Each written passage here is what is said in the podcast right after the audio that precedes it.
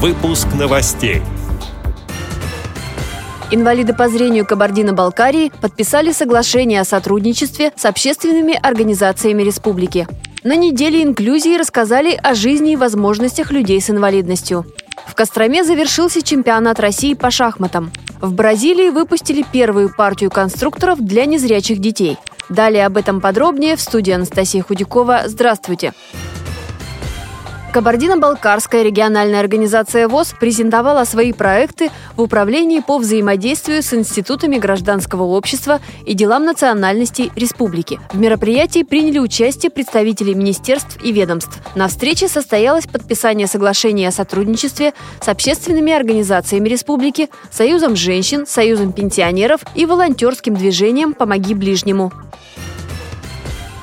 В России прошла неделя инклюзии, во время которой рассказывали о жизни и возможностях людей с инвалидностью. И не просто рассказывали, но и показывали, как современные технологии помогают тем, кто имеет ограничения по здоровью. В проектах участвовали психологи, педагоги, волонтеры и другие специалисты. Представитель отдела по работе с молодыми инвалидами по зрению КСРК ВОЗ Дана Мерзлякова вместе с командой благотворительного фонда «Действуй» встретила неделю инклюзии в Северо-Кавказском федеральном округе в городах городах Владикавказ и Ессентуки. Мы проводили квест «Безграничные возможности», который в общей сложности смог охватить аудиторию э, практически ну, чуть более 100 человек. А наш квест состоял из пяти станций. Каждая станция рассказывала о людях с какими-то определенными нарушениями. В рамках своей станции я рассказывала людям о том, как понять, что человек не видит и насколько он не видит. Так как регионы э, Северокавказского федерального округа э, не так часто сталкиваются с незрячими людьми,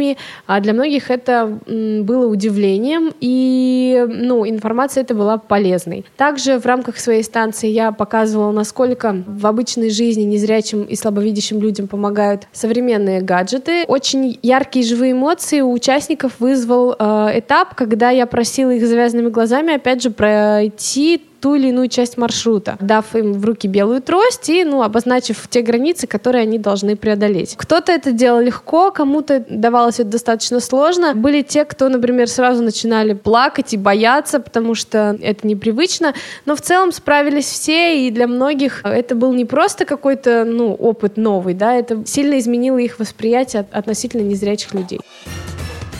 Костроме завершился чемпионат России по шахматам среди мужчин и женщин «Спорт слепых», рассказал председатель региональной организации ВОЗ Дмитрий Андреев. В соревнованиях участвовали представители 20 регионов. В классических шахматах победил Станислав Бабарыкин, мастер ФИДЕ из Московской области. У женщин шахматистка первого разряда Надежда Векшина из Брянской области. В быстрой программе у мужчин лучшим назвали международного мастера Юрия Мешкова из Смоленской области. У женщин первое место заняла кандидат в мастера спорта Дана Летова из Краснодарского края. Она же оказалась сильнейшей в молниеносной программе у женщин. Чемпионом среди мужчин в этом виде программы стал международный мастер Алексей Смирнов из Пермского края. В соревнованиях по молниеносным шахматам среди тотально незрячих спортсменов чемпионом стал международный мастер Сергей Крылов из Московской области. Стоит также отметить высокие результаты самой юной участницы турнира – 12-летней костромички Полины Тараненко. У нее второй разряд. Спортсменке удалось завоевать бронзу в быстрой и серебро в молниеносной программах.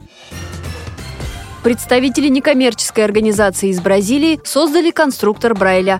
Он похож на всем известный Лего, но сверху на блоках напечатаны буквы шрифтом Брайля. Такая игрушка подойдет и видящим, и незрячим детям. Сейчас выпущена ограниченная партия конструктора, около 300 наборов. Разработчики надеются, что идея заинтересует производителей. Эти и другие новости вы можете найти на сайте Радио ВОЗ. Мы будем рады рассказать о событиях в вашем регионе. Пишите нам по адресу новости собака ру. Всего доброго и до встречи!